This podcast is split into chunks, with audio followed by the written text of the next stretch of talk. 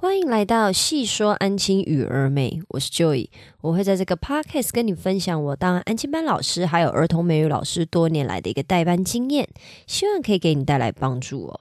今天呢，我想要跟你分享的呢，完全是属于新手面啦。也就是说，如果你今天有在考虑要去安静班工作的话，在去安安静班工作之前呢，你会做面试嘛？那面试的时候呢，你要问清楚的十个问题哦。这十个问题呢，是新手老师不曾想过却很重要的事情。比如说，像十几年前的我啊，不小心透透露了一点年龄。十几年前的我呢，真的完全不晓得。我在呃面试的时候呢，需要问到什么问题？我对这一个产业的知识就是零啊。那零的情况下呢，是不是去面试的时候就只能问一些最基本的，比如说薪资水平啊，比如说工作内容啊，这一些就是很基本的问题，完全没有办法问到产业面或者是工作面呃会遇到的一些状况或问题哦。这个都一定要是你有相当程度的安亲班或者是补习班工作经验以后，你才会知道要注意的地方。哦，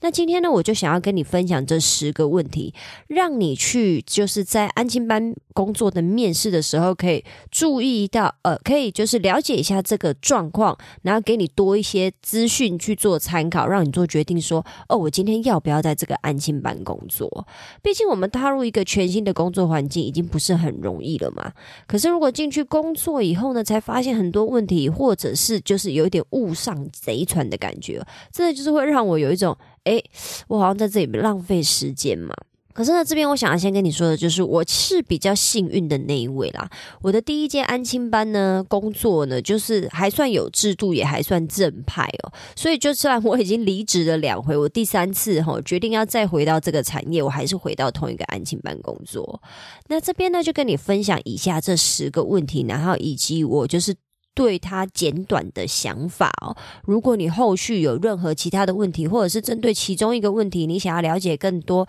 也欢迎你在就是评论区呢帮我留下你的分享或者是疑问，甚至是可以帮我填写一下我的问卷调查，这样子呢，我在做后续的追踪，还有就是节目做一个分享的时候呢，我就可以针对你的问题再去做一个更深入的讨论了。第一个问题呢，就是最基本、最基本，但是也很很多人容易忽略的，就是要问说有没有劳健保哦？你没有听错哦，有的老板呢，他真的就没有提供劳健保，很夸张。明明这个就是最基本、最基础的福利，呃，不应该讲福利，就是政府规定应该要提供的东西嘛。可是呢，有的老板是真的不提供劳健保的，所以你一定要问清楚。然后再来呢，就是一定要问说，请问寒。暑假有没有配合轮休，还是都可以正常上班呢？为什么呢？因为就是寒暑假，你可以可以想象的嘛。既然是安静班或者是补习班嘛，是不是就有可能会因为国小的寒暑假而需要？轮休为什么？因为寒暑假的时候，可能来的小朋友没有这么多，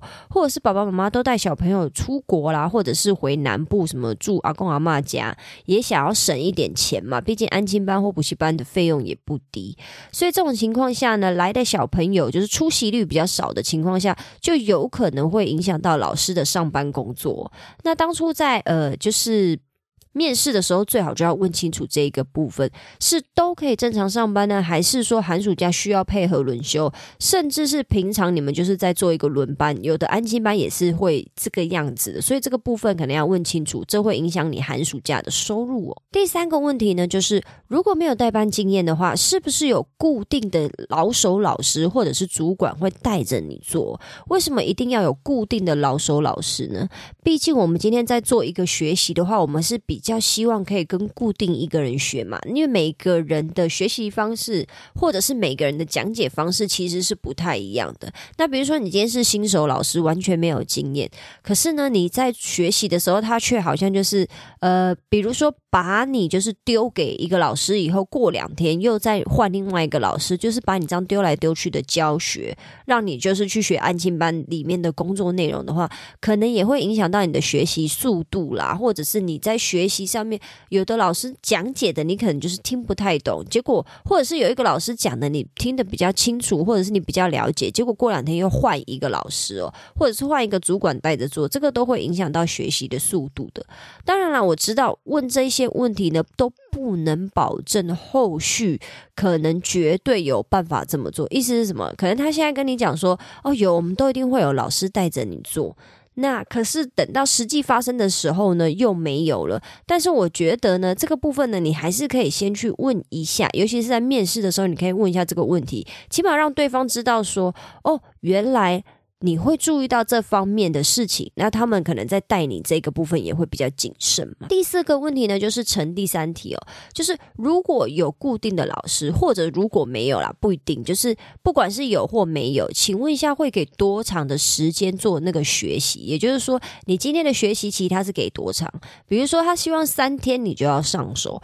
还是说他需要一个礼拜，甚至说他会给你多一点时间？比比如说比较有良心的啦，他可能就会说，会觉得说。会给你一个月的学习时间。那每一个安亲班，还有每一个主管，甚至是每一个老手老师，他的呃代班的风格或者是教学风格都不太一样。可是呢，起码他们会有一个固定的时间表。其呃，比如说主管可能会跟要带你的老手老师说，可能要带这个老师一个月，或者是带这个老师一个礼拜、两个礼拜，然后希望在这一段时间内呢，这个老师可以学到学会多少的代班需要做的事情哦。这个部分呢，当你知道学习期，那你也可以就是帮自己稍微安排一下进度嘛，因为你可以就是在。我们当我们知道时间的时候呢，我们是不是也就可以就是去为我们自己的任务去做一个划分，然后让自己有一点紧张感嘛？那起码也让你自己知道说，哦，原来对方在这一个部分有没有做到一个规划？很有可能你问了以后，他是会有一点临时答不出来的。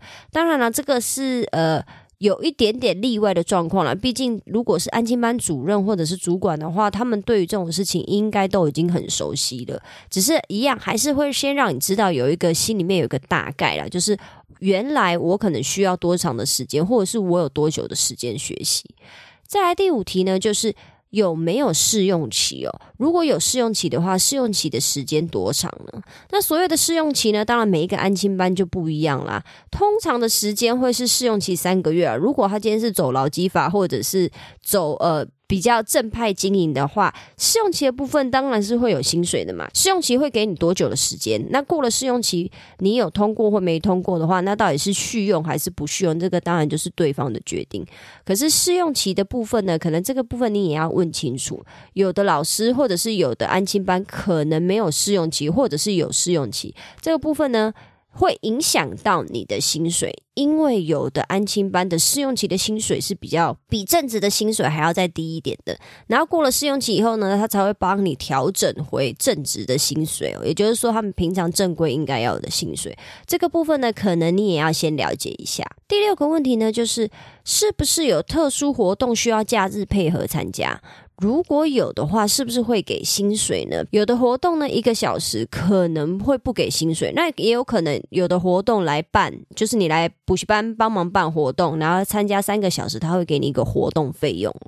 那会这么问呢？想当然尔，就是我的安亲班其实是有在做这件事情的，就是我们非常偶尔的时候呢，是需要某几个假日去配合参加一些活动的，就是都是我们校内举办的英文竞赛的活动，因为大部分都有。可能会说这是有点类似像责任制啊。如果你今天要接受这份工作的话，你的其中一个工作内容就是包含在你的薪水里面，呃，你的月薪里面呢，需要参加这种特殊节日的活动嘛？那我这边不跟你讨论说这件事情是否合理，因为合不合理，不管怎么，不管再怎么不合理，如果你今天缺钱，你今天缺薪水，你就是得做。对不对？那我没有要帮冠老板说话，因为我最讨厌冠老板了。我现在纯粹就是站在我们自己的角度，就是如果你觉得很不合理，你又不缺钱，你当然就不用去做这份工作啊。这个是很每个人都有办法判断出来的嘛。可是如果你很觉得很不合理，你又没有钱，你又不想要去工作，但是就在那边抱怨这件事情，然后也没有要去工作的意思，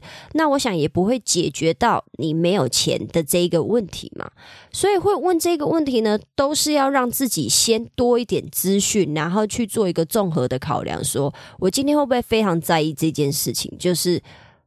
我竟然有一些责任制的工作需要假日配合学校，然后去上班。如果非常在意这件事情的话，就先问清楚，问清楚不会怎么样，因为你可以问了以后不去工作嘛。可是如果你踏进去那个产业，才发现说原来需要做到这一个程度，或者是有时候我一个学期需要配合几次的没有薪水的假日工作，那这样子是不是会很不爽？那你就先搞清楚要不要去就好，或者是你先搞清楚。决定去了，好，那就没有办法，我们就是接受这件事情。第七个问题呢，就是一个班级哦，会有几个学生哦？那这个部分呢是比较偏向安亲班的儿童美语补习班也会遇到的啦。就是你最好是要先问清楚，说，哎，我一个班级的学生，我需要带到多少人呢？这个就是完完全全。确切跟你的每天的代班生活是开心是痛苦是天堂是地狱有呃就是密切相关哦。为什么？因为比如说你看哦，如果一个班级的学生有二十个人，现在普遍来讲大概都是二十个上下啦。学校一定会希望比二十个多，老师一定会希望比二十个少嘛。人数少一点，代班一定会比较轻松；人数多一点，就会相对比较辛苦嘛。那你先搞清楚，说一个班级的学生有几个人哦？让你自己知道，说我到底是固定在这个班，固定在这个班就是下一个问题哦。第八个问题，就第七个问题跟第八个问题，可能就是可以合在一起讨论哦。第八个问题就是说，是不是需要照顾超过一个班级以上的学生哦？因为我有听过部分份的安亲班，而且还是连锁连锁的那种儿童美语跟安亲班混合的那一个呃某一个知名知名品牌哦。他的他们那一边的老师的工作呢，就是又跟我自己这边工作的呃风格完全不一样。他们的系统是跟我们不一样的。他们是一个老师要顾很多个班级，可能要顾到三四个，三四个就是安亲班的作业。然后他们上英文课的时候，小朋友就会去跑班哦。可能比如说一个礼拜上上两次或三次的英文课，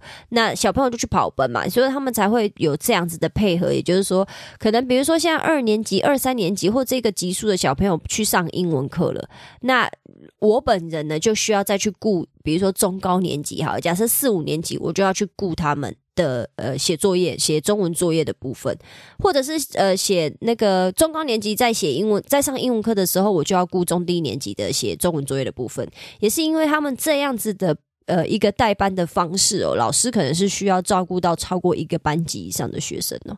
那你要超照顾超过一个班级以上的学生，然后每一个班学生又都有二十几个，那老师当然就是常常是处于一个高压的状态下，然后也会觉得工作好像很难完成嘛，就是功课永远没有看完的一天嘛。好不容易看完一班又有一个班，可是相对啦，这个也一定有它就是好的好处，它的好处就是它完全可能没有英文的教学压力，因为像我。这边呢，就是我只要顾好一个班，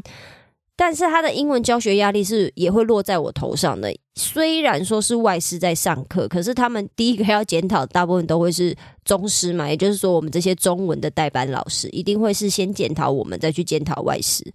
所以呢，这两个产业呢，我觉得就是，比如说像我讲的这两个不同的安亲班，他们的风格属性就完全不一样。比如说，你今天就是。想要专心做呃安亲班的这个部分，可能你不会英文，你就是想要顾好他们的中文作业就好，那可能就是另外一个安亲班会比较适合，或者是这种就是纯粹要你顾作业就好的这种安亲班就会比较适合你。但是如果呢，你也是跟我一样，就是因为我是英文系毕业的，我就是想要碰一点英文嘛，我当初就是觉得我对英文教学可能有一点兴趣，我就想要来试试看。想要知道说哦，到底在呃英文的这种美语补习班上班，到底是一个怎么样的状况？然后我也想要就是有一点学英文的感觉，就复习我的英文，所以我才来的。然后没想到就是踏入了这个产业，就一踏进来就出不去这样子。所以我觉得这两个部分呢，就是一个班级学生有几个人，还有要不需不需要照顾超过一个班级的学生的部分呢，都是老师需要特别注意的。这个就是像我讲的嘛，你每天都要带这么多孩子，就是会影响你的水深火热。最好是当然，呃，这个部分呢，当然就是有他的两难呐。你带的小朋友一定是要越少越好，可是问题是，如果你带小朋友少低于某一个程度，我们当然也就会担心说，这个工作是不是没有办法太持久，是不是这个安静班的呃，可能经营状况啊，有一些问题啊，所以小朋友才会越来越少。所以我觉得这个中间的平衡呢，都是要靠自己慢慢去摸索啦。就是也不能太多啊，当然也不要太少，少到让自己觉得好像我要担心我的工作了。第九个问题呢，就是安亲班的重点业务呢，是放在完成中文作业还是教学上？这个也是像我刚刚有提到的，像我的安亲班呢，它就是需要完成中文作业，尤其是越低的年级越需要完成。中文作业哦，可是呢，当我们一到中高年级开始以后呢，我们就会开始教育家长说，因为学习英文的成效要提升，还有他们一个礼拜会花八到十个小时在上英文课。那既然会这个样子的话，是不是写中文作业的时间就会比较少嘛？尤其是中高年级的中文作业会越来越多，所以到了中高年级以后，他们的中文作业是没有办法完成的，因为我们是比较 focus 在英文的学习上面，必须要让家长知道这件事情。那当然，你去在这个呃，你到一个新的安亲班面试的时候，可能你问清楚这个部分，你也会比较知道说。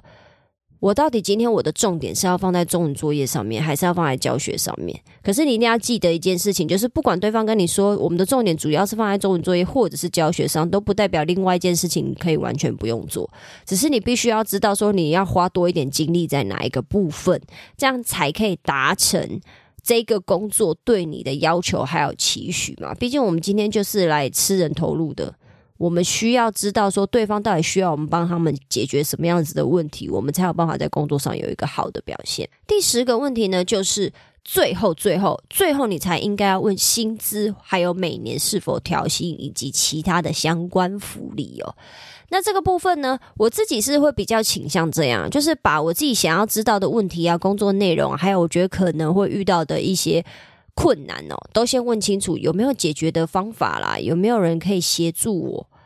这些东西我都知道以后呢，我才会倾向去知道薪水哦。的原因是因为我必须要去衡量，我觉得要做的这一些事情跟他们要给我的薪资到底有没有成一个呃合理的合理的比例嘛？那如果我一开始就问了薪水的部分。